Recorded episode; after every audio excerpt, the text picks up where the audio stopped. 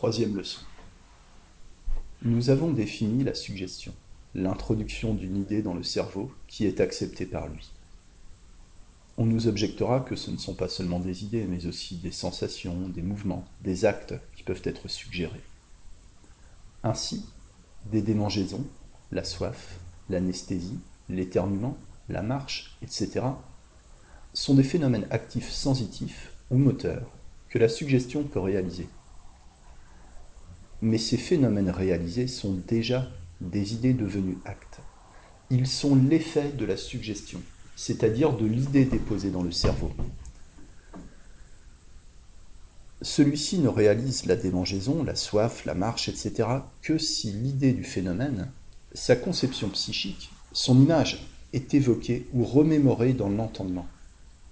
L'acte lui-même, sensation, mouvement, n'est autre chose que la réalisation de la suggestion qui, elle, est un fait purement psychique. Elle n'en existe pas moins quand le cerveau ne peut pas la réaliser. Je suggère à un paralytique qu'il peut marcher. Il le croit, mais essaye en vain. La suggestion existe, mais elle ne peut se transformer en acte. Et les organes qui doivent accomplir cet acte faisant défaut. La suggestion est un phénomène centripète. Sa réalisation est un phénomène centrifuge. C'est l'extériorisation de l'idée.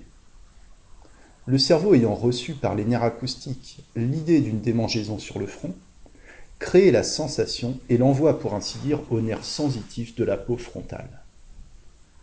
Si au point de vue de la suggestion fait psychique on peut dire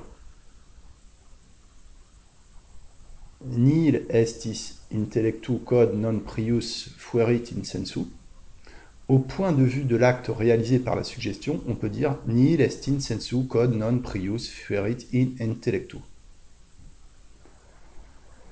Le médecin peut utiliser la suggestion dans un but thérapeutique. Étant donné que l'idée tend à devenir acte, que le cerveau actionné par l'idée actionne à son tour les nerfs qui doivent réaliser cette idée, étant démontré que l'idée peut ainsi devenir sensation, mouvement, image, il est naturel d'appliquer cette puissance psychophysiologique de l'organisme à créer des actes utiles à la guérison. Un malade a de l'anesthésie des membres. On introduit dans son cerveau l'idée que les membres sont sensibles et le cerveau tente à réaliser l'acte, s'il est possible, c'est-à-dire à restaurer la sensibilité. Le malade a de la paralysie le cerveau, convaincu que la motilité revient, envoie un influx moteur considérable aux nerfs moteurs inertes. Le malade a de la constipation. Le cerveau agit sur les nerfs intestinaux et augmente le péristallisme le intestinal. Il agit sur les nerfs sécréteurs et vasomoteurs de la muqueuse intestinale qui font pleuvoir dans l'intestin les liquides destinés à faciliter l'évacuation. Un malade a une douleur. Le cerveau, frappé par l'idée que la douleur s'apaise, produit une modalité particulière des cellules sensitives corticales telles que ces cellules ne perçoivent plus la douleur. Le cerveau, en un mot, fait de l'inhibition et de la dynamogénie, comme dit Brown-Séquard, sur les diverses fonctions. Il les exalte, il les atténue, conformément à l'idée suggérée dans un but curateur. Tous les organes, toutes les fonctions sont commandés par les centres nerveux. Chaque point de l'organisme a pour ainsi dire son aboutissant dans une cellule cérébrale qui est son primum movens. Chaque mouvement est réalisé par un centre moteur cortical. Chaque sensation tactile, musculaire, viscérale, sensorielle est perçue par une cellule sensorielle corticale les sécrétions, les excrétions, la nutrition, la respiration, la circulation sont sous la domination directe du centre encéphalique. Le cerveau en tant qu'organe psychique intervient partout. Les troubles psychiques retentissent sur les fonctions digestives, les préoccupations, les émotions morales, les frayeurs, colère, chagrin et joie agissent à chaque instant sur les actes de la digestion. L'appétit est exalté, diminué, perverti. L'estomac digère mal, se contracte douloureusement en crampes, sécrète mal par des altérations du suc gastrique. Le pneumogastrique excité par une lésion organique du cerveau ou par une perturbation dynamique émotive engendre le vomissement. Les émotions font de la diarrhée, de la constipation, des vomissements, du ballonnement. Elles agissent sur le mécanisme de la sécrétion biliaire, font de la polycotie, de l'ictère. La nutrition actionnée par les nerfs trophiques, vasomoteurs, sécréteurs, par les nerfs des organes hépato-poïtéiques est subordonnée à l'état psychique. Une tristesse prolongée réagit sur les fonctions nutritives les processus d'assimilation sont pervertis. Les aliments ingérés ne profitent pas. Les globules sanguins subissent des altérations diverses ou ne se renouvellent pas. La chlorose, l'anémie, le marasme, la glycosurie, le purpura, etc. succèdent aux émotions morales. La calorification est en rapport avec l'intégrité fonctionnelle et organique du cerveau. On a décrit dans ces derniers temps des centres thermiques corticaux. Eulenberg et Landois ont trouvé dans l'écorce cérébrale une région dont l'excitation produit un refroidissement des membres côté opposé, dont la destruction est suivie d'une augmentation de température de 1 à 2 degrés centigrades. Aronson et Sachs ont vu chez le chien et le lapin une augmentation de température à la suite d'une piqûre à la réunion des sutures sagittales et frontales. Bocaille admet des centres dont l'excitation produit l'augmentation de température et des centres d'arrêt pour la moitié postérieure du corps et pour la moitié antérieure. Centres d'arrêt qui régulariserait l'action des centres vasomoteurs de la moelle allongée. Pour Hoth, il n'y a que des centres d'arrêt l'un au-dessus de la scissure de Sylvius, l'autre en avant du sillon croisé. L'existence de ces divers centres a, il est vrai, été combattue par Kussner et Rodnitz.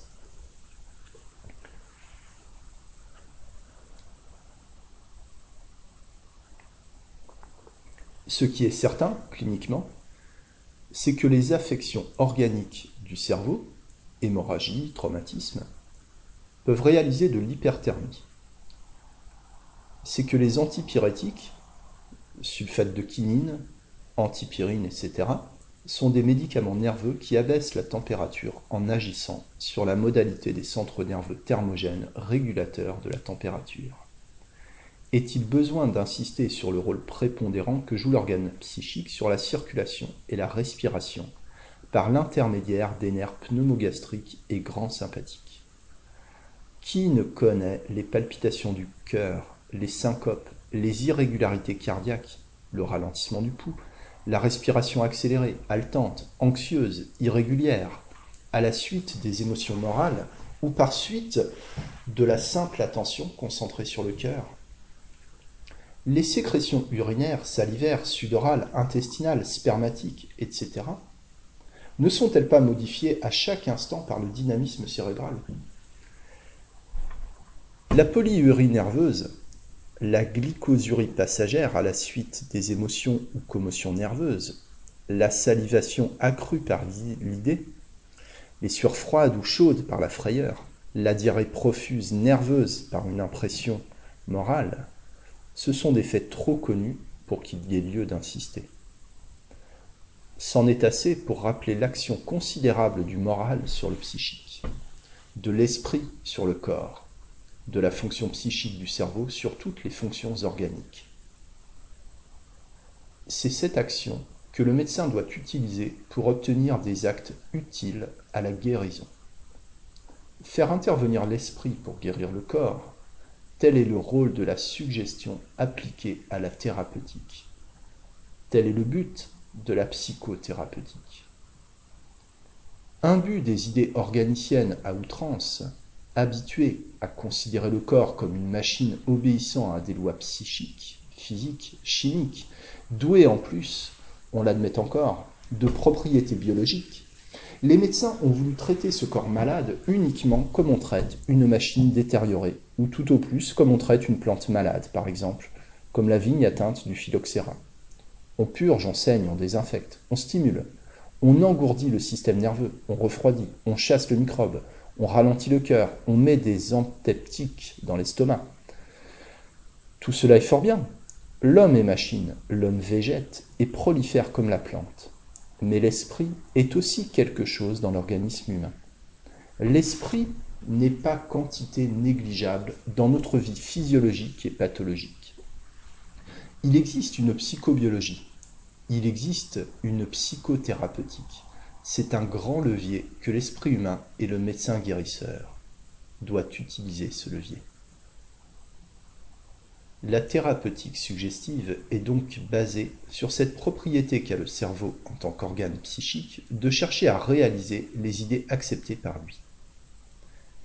Ici, nous abordons le côté pratique de la question. Il n'y a suggestion et acte déterminé par cette suggestion que si l'idée est acceptée par le cerveau et si le cerveau peut la réaliser. Or, dans l'état normal, toute idée n'est pas acceptée. Et toute idée, même acceptée, même réalisable, n'est pas réalisée. Si je dis à quelqu'un, vous ne pouvez pas remuer votre bras, ce quelqu'un ne me croira pas. Il sait qu'il peut remuer son bras et il le prouve en remuant. Si je dis à un malade paralysé du bras, vous pouvez remuer ce bras. Le malade ne me croira pas et fera des efforts infructueux pour mouvoir le membre sa première impression, si j'affirme avec conviction, sera bien de croire. Son premier mouvement sera bien de laisser son bras immobile ou bien de chercher à le mouvoir conformément à la loi de crédibilité inhérente à l'esprit humain. Mais cette crédibilité est limitée. Elle ne suffit pas, chez la plupart, à faire la suggestion, ni à la réaliser. Car cette crédibilité qui fait la suggestion cet automatisme cérébral qui transforme l'idée en acte, sont modérés par les facultés supérieures du cerveau, l'attention, le jugement, qui constituent le contrôle cérébral. La raison intervient et empêche ou neutralise la suggestion. L'idée n'est pas acceptée. La raison combat la crédibilité. La raison réfrène aussi l'automatisme cérébral l'idée que je cherche à suggérer ne s'impose pas. L'acte qu'elle doit déterminer, le mouvement, la sensation, l'image sont ébauchés, mais n'aboutissent pas, même si l'idée est momentanément acceptée. Car l'étage supérieur du cerveau, j'appelle ainsi schématiquement la partie du cerveau dévolue aux facultés de contrôle, a une action modératrice sur l'étage inférieur. J'appelle ainsi la partie du cerveau dévolue aux facultés d'imagination, à l'automatisme cérébral. De même que le cerveau a une influence modératrice sur l'automatisme spinal, on sait que la suppression expérimentale de l'encéphale exalte les fonctions réflexes de la moelle épinière.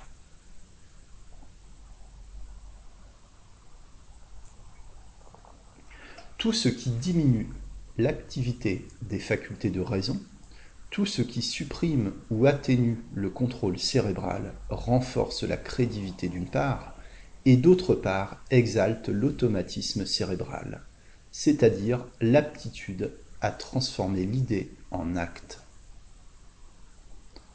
Dans le sommeil naturel, l'attention est engourdie. Les sens fermés n'apportent plus rien au cerveau. Celui-ci est passif. Le contrôle ne veille plus. L'imagination règne en maîtresse le cerveau continue à recevoir les impressions venant de la périphérie et des viscères, des idées latentes, des souvenirs, éclosent dans le champ de l'entendement, sous l'influence de ces impressions, ou surgissent directement par le travail inconscient des cellules cérébrales qui ont conservé l'empreinte des idées antérieures. Ces impressions ou idées sont acceptées et deviennent images. Les rêves sont la traduction en images extériorisées de ces impressions et idées désordonnées, incohérentes, qui se réveillent au hasard de la vie végétative et imaginative. La raison n'est plus là pour les contrôler. elles s'imposent à l'esprit avec toutes leurs absurdités, avec toutes leurs contradictions. Le sommeil, en supprimant le contrôle, crée la suggestibilité. Dans l'état d'engourdissement qui précède, comme dans celui qui suit le sommeil, notre imagination commence déjà à se peupler de fantômes et de chimères. Ce sont les hallucinations hypnogogiques si bien décrites par M. Maury. Les rêves ne sont que des autosuggestions physiologiques entrées dans le cerveau par effraction, si je peux dire, quand la maîtresse du logis, l'attention, ne veille pas. Mais à l'état de veille, le contrôle existe. Pour que l'idée soit acceptée, il faut accroître la crésivité. Divers moyens peuvent remplir le but. Le premier de tous, et qui exalte la crédulité jusqu'à la transformer en foi, c'est la suggestion religieuse, lorsqu'elle agit sur des âmes croyantes. La foi soulève des montagnes. La foi fait des miracles parce que la foi est aveugle, parce qu'elle ne raisonne pas, parce qu'elle supprime le contrôle et s'impose à l'imagination. L'idée religieuse actionne sans détour, sans arrière-pensée modératrice, l'automatisme cérébral et se transforme en acte. Elles sont vraies, les guérisons obtenues par les prêtres des temples d'Esculape, par les talismans et les amulettes, par les reliques des saints, par les prêtres exorciseurs, par les hommes pieux qui avaient reçu de Dieu la puissance de guérir, tels que Greatex, Gassner, le curé d'Ars, le prince de Hohenlohe, les membres de la Rose-Croix, par l'intervention de la divinité à Lourdes et ailleurs. Les guérisons dites miraculeuses ne sont pas toujours des inventions, ce sont des guérisons par suggestion que l'ignorance des uns a transformées en miracles et le scepticisme des autres en imposture. Les observations de guérison par la foi sont innombrables. J'en ai cité quelques-unes dans mon livre sur la suggestion, en voici encore. Une fille de 30 ans éprouvait habituellement, à l'époque des règles, des désordres nerveux caractérisés surtout par une prostration et un anéantissement extrême. Au mois de septembre 1846, elle fut prise d'une paralysie de la vessie qui persista pendant plusieurs mois. Le 30 mars 1847, hémiplégie complète du mouvement, incomplète du sentiment, et qui persiste malgré tous les traitements. À la fin d'avril, nulle modification dans l'état de cette fille, si ce n'est que la vessie avait repris l'intégrité de ses fonctions. Cependant, fatiguée d'un traitement inutile, désolée d'être à la charge de ses parents, elle désira assister à une messe qu'on devait dire à son attention dans une chapelle célèbre par ses nombreuses guérisons. Portée dans cette chapelle, la malade y entend la messe et on la conduit toujours paralysée jusqu'à la sainte table. Mais, chose merveilleuse, immédiatement après la communion, elle se met à marcher d'un pas ferme au grand étonnement des assistants. Cité dans le journal de médecine de la Loire inférieure, tome 33, page 102.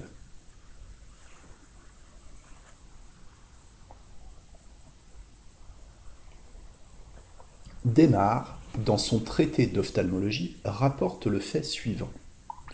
Ouvrez les guillemets. Un jeune séminariste de Versailles, souffrant depuis longtemps d'une hypertrophie du cœur, perd tout à coup la vue des deux yeux. Je constate une, cécité complète, apoplexie de la rétine. Je conseille un traitement énergique, mais on n'en fait rien le jeune homme devant être placé très prochainement dans un hospice. Au moment de quitter le séminaire, Renaud se rend à la messe et recouvre subitement la vue au moment où il reçoit la communion. Dans le séminaire, on a cru à un miracle et on a fait distribuer de tous côtés un grand nombre d'écrits et d'images en mémoire de ce fait. Fermez les guillemets. Citons encore, d'après M. Henri Lasserre, un des miracles de Lourdes. Ouvrez les guillemets. Un enfant âgé de 10 ans, tout d'un coup, au moment de se mettre à table, le 25 janvier 1865 se plaignit d'un embarras du gosier qui l'empêchait d'avaler tout aliment solide. Le docteur Noguès de Toulouse considéra la chose comme nerveuse. Peu de jours après, l'enfant put en effet manger de nouveau, mais la maladie reprit par intermittence jusqu'à la fin du mois d'avril. À partir de ce moment, cet état devint stationnaire, et le pauvre enfant dut se nourrir exclusivement de liquide, de lait, de bouillon. Encore, le bouillon devait-il être un peu clair, car telle était l'étroitesse de l'orifice qui restait encore dans la gorge, qu'il lui était impossible d'avaler même du tapioca. Le pauvre petit maigrissait à vue d'œil et dépérissait lentement. Les médecins cherchaient vainement à pénétrer la nature du mal. Vers le 10 mai se déclara une corée. Au bout de quinze mois de traitement, le médecin parvint à maîtriser l'agitation de la tête et des jambes, mais le rétrécissement extrême de la gorge persistait. Les remèdes de toutes sortes, la campagne, des bains de luchon, les bains de mer, furent successivement et inutilement employé pendant près de deux ans. L'enfant lut un jour une petite notice sur l'apparition de Lourdes. Il en fut vivement frappé et dit à sa mère que la Sainte Vierge pourrait bien le guérir. L'enfant devenait d'une effrayante, d'une pâleur extrême.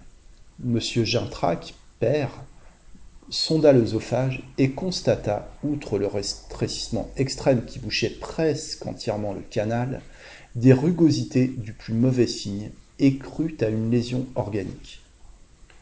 L'enfant manifesta vivement le désir d'aller à la grotte de Lourdes. Il y fut conduit enfin, plus de deux ans après le début de la maladie. Arrivé à la crypte qui est au-dessus de la grotte, il y pria avec une foi visible sur tous ses traits. Le prêtre le consacra à la Sainte Vierge, récitant les formules consacrées. Il descendit à la grotte, s'agenouilla devant la statue de la Sainte Vierge et pria. Puis, illuminé par la grâce céleste, il alla devant la fontaine, prit le verre et but quelques gorgées de l'eau miraculeuse. Puis, rayonnant de confiance, il prit le biscuit que son père lui tendait, en criant Papa, j'avale, je puis manger, j'en étais sûr, j'avais la foi. L'enfant était sauvé et continua de ce moment à manger tout ce que l'on servait sur la table. Fermez les guillemets.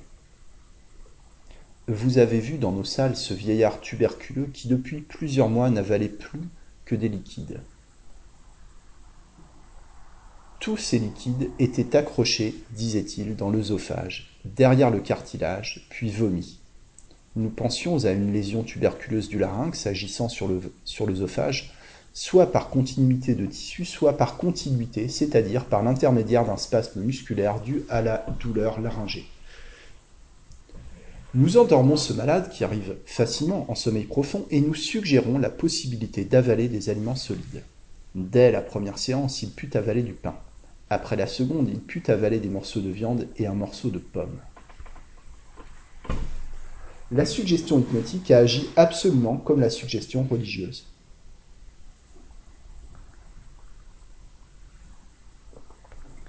La foi n'est pas à la portée de tout le monde.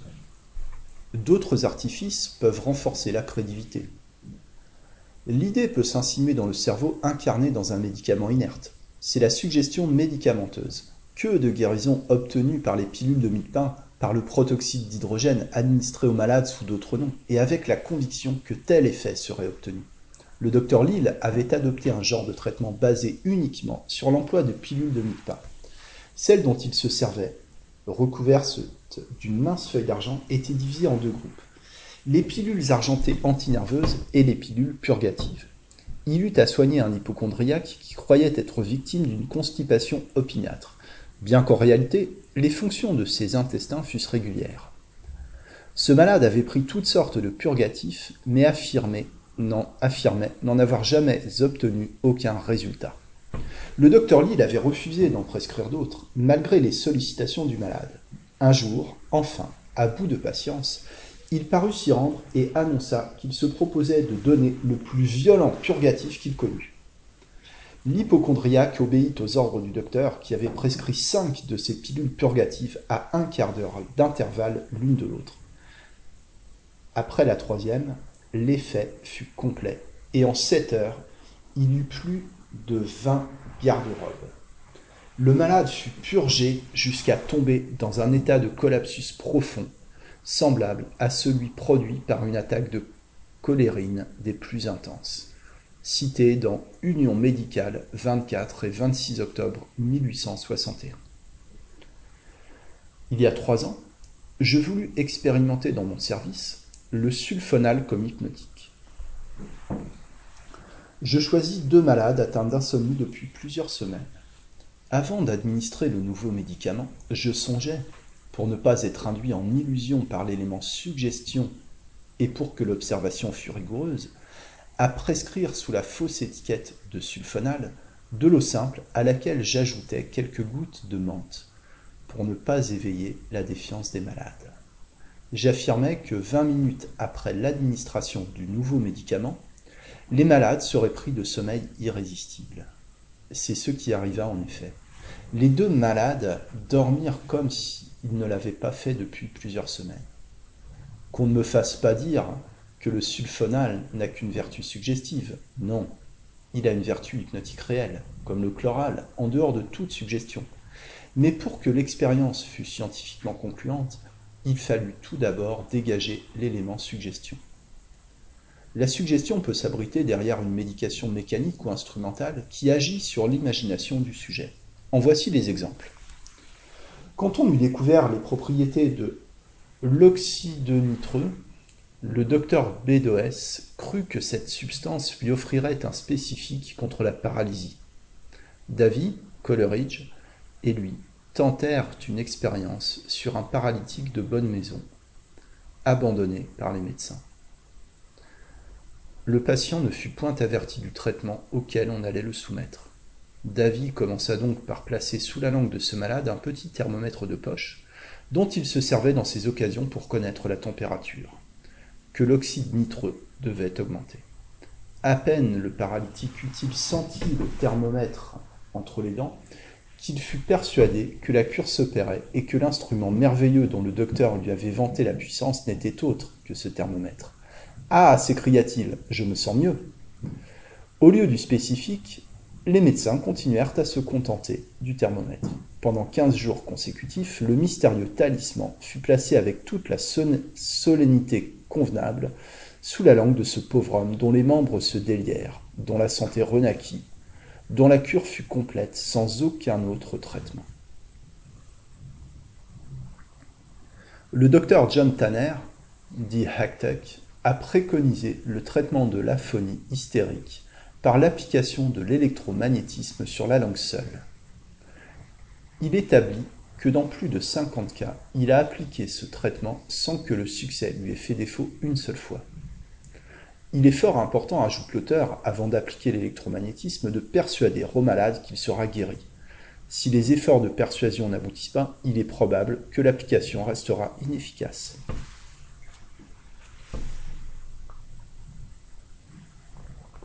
J'ai moi-même guéri plusieurs cas d'aphonie nerveuse par l'électrisation sur la face antérieure du cou avec affirmation que la parole allait revenir.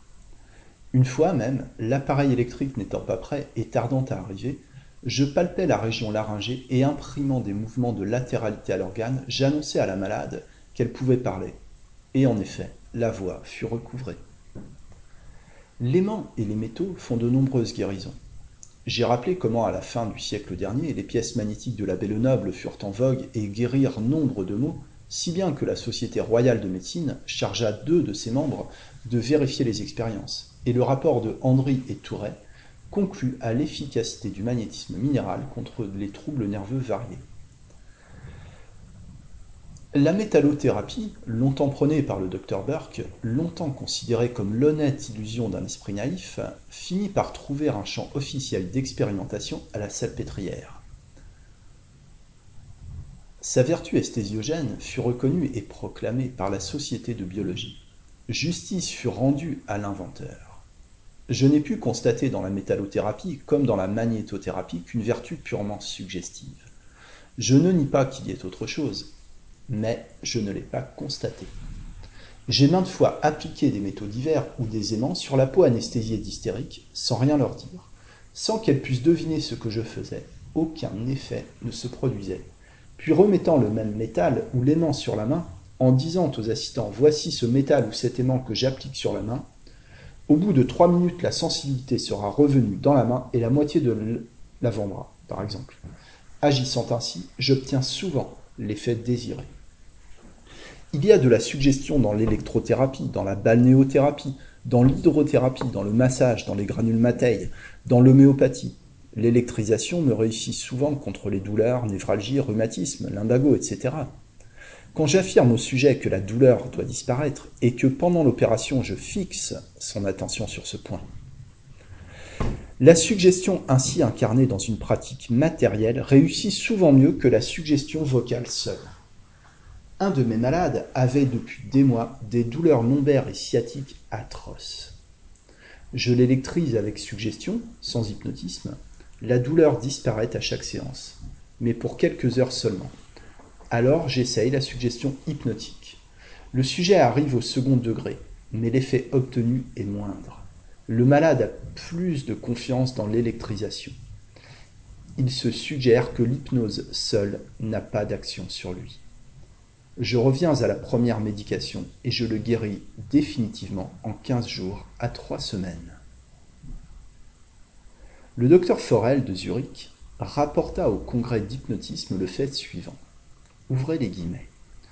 Une hystérique présentait à la fois des attaques convulsives et des accès de somnambulisme naturel. Je réussis à la guérir de ces attaques par suggestion, mais j'échouais contre les accès de somnambulisme. Je recours alors à l'artifice suivant. Ayant remarqué que cette malade avait une véritable aversion pour l'eau, je lui déclarai qu'un bain prolongé suffirait pour la guérir. On la laissa dans le bain toute la journée, et depuis ce moment, les accès de somnambulisme n'ont plus reparu. Fermez les guillemets.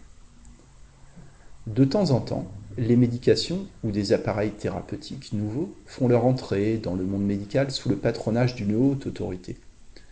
Tous les praticiens, désireux d'être au niveau de la science courante, recommandent à l'envie le nouveau remède. Des exemples nombreux de guérison encombrent les gazettes médicales.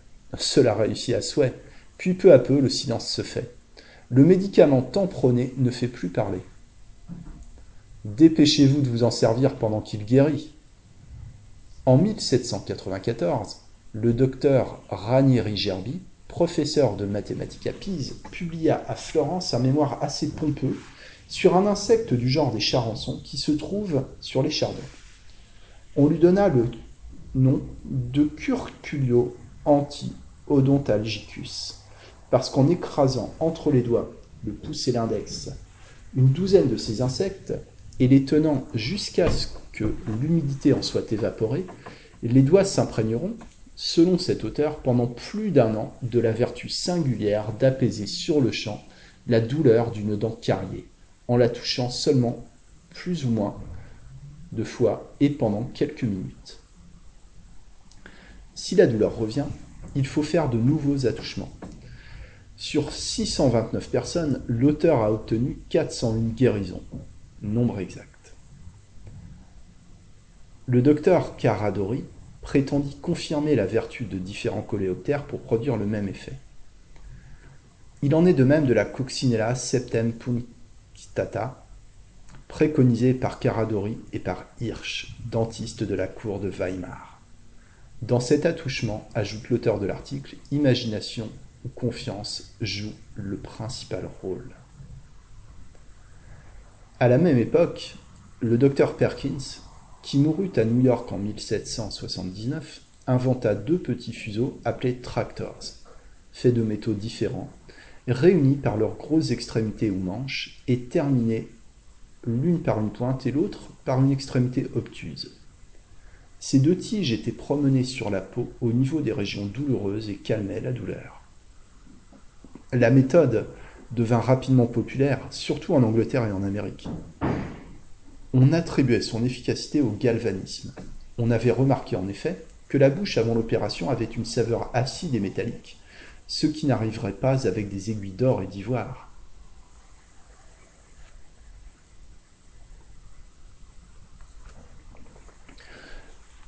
Pour juger la question, dit Hacktuck, les docteurs Eggars et Falconer de Bath prirent comme sujet d'expérience un certain nombre de leurs malades d'hôpital.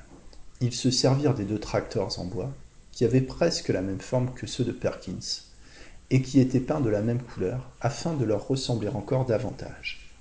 Les malades sur lesquels on opéra étaient atteints de rhumatisme chronique du poignet, du coude, du genou et de la hanche. L'un d'eux attribuait ses souffrances à la goutte, sauf pour la maladie de la hanche. Les articulations étaient gonflées et le mal remontait à plusieurs mois. Sur cinq malades, rapporte le docteur Eggers, il n'y en eut qu'un seul qui n'ait pas été soulagé de ses douleurs. Trois autres affirmèrent que dès la première application, ils avaient été bien soulagés. L'un d'eux sentit que ses genoux se réchauffaient. Il put marcher bien mieux. Un autre fut calmé pendant neuf heures. Lorsqu'il rentra dans son lit, la douleur revint. Un troisième ressentit de la démangeaison pendant deux heures.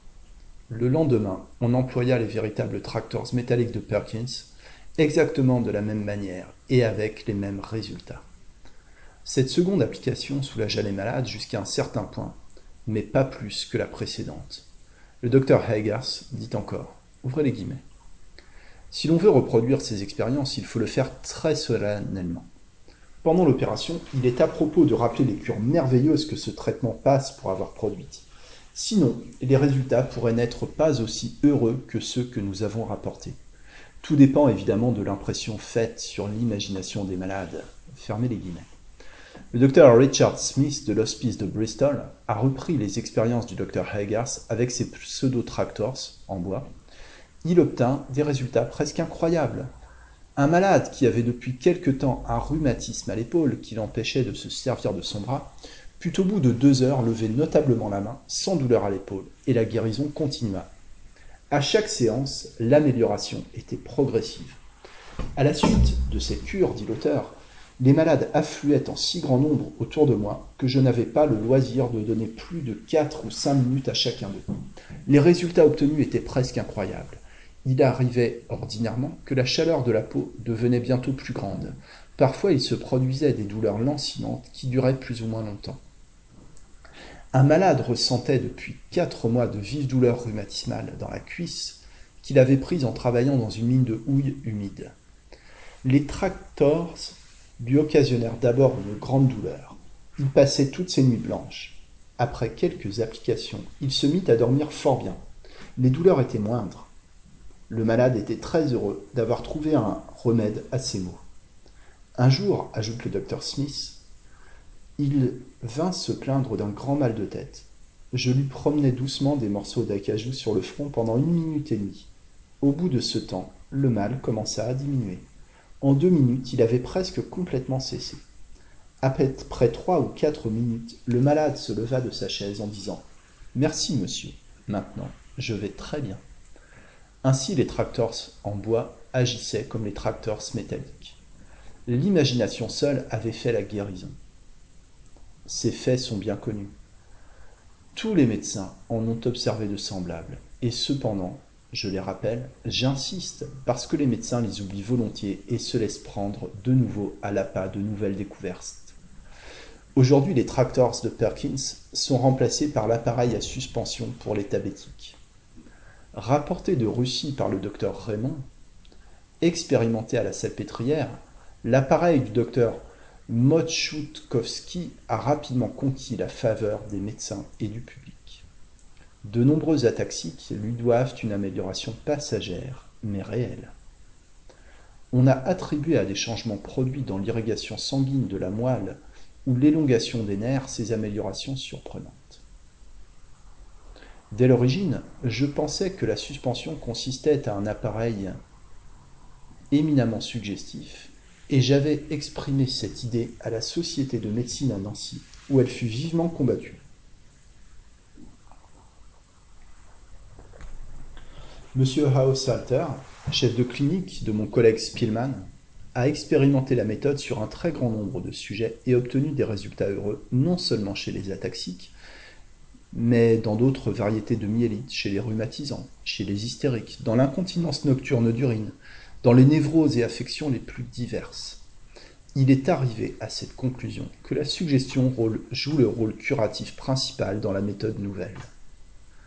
Pour éliminer l'hypothèse de modification vasculaire ou d'élongation nerveuse, j'ai essayé la pendaison horizontale. Le sujet est soulevé horizontalement par une ceinture fixée autour du corps, la tête et les pieds étant soutenus par des embrasses. Dès lors, plus de congestion ni d'élongation. Or, j'ai observé des guérisons remarquables. Un ataxique, qui ne pouvait plus marcher ni se tenir debout sans être appuyé, se mit à marcher seul et assez convenablement en quelques séances. Une sciatique, qui ne s'améliorait plus par la suggestion hypnotique, fut promptement amendée en quelques séances. La malade, immobilisée dans son lit depuis des semaines, put de nouveau se lever. Une myélite diffuse avec paraplégie absolue fut améliorée en dix séances. La malade put remuer un peu les orteils et glisser les jambes sur son lit, ce qu'elle ne pouvait faire auparavant. Une hyperesthésie hystérique de l'abdomen, avec vomissement, fut enlevée en quelques séances. La suggestion seule incarnée dans une pratique matérielle impressionnante a amené ces résultats. Je n'ai pas dit, comme on me l'a fait dire en France et à l'étranger, que tout est suggestion, que l'électrothérapie, l'hydrothérapie, le massage et même la matière médicale n'agissaient que par suggestion, que les pratiques diverses de la thérapeutique ne sont rien, que l'imagination humaine est tout, ce serait une absurdité, chose singulière. J'ai beau protester au congrès de l'hypnotisme contre cette dénaturation systématique de ma pensée, on n'en a pas moins continué dans la presse scientifique et même politique à me faire dire ce que je n'ai pas dit. J'ai dit non que tout est suggestion, mais qu'il y a de la suggestion dans tout. Sans doute l'hydrothérapie, l'électricité, la balnéothérapie, le massage, peut-être la métallothérapie, peut-être même la suspension, ont une action incontestable par eux-mêmes sur les fonctions de l'organisme, mais cette action est mal connue. Les assertions des auteurs sur la valeur thérapeutique de ces diverses méthodes sont vagues, confuses et contradictoires, parce que l'on n'a pas songé avant tout à dégager l'élément suggestion.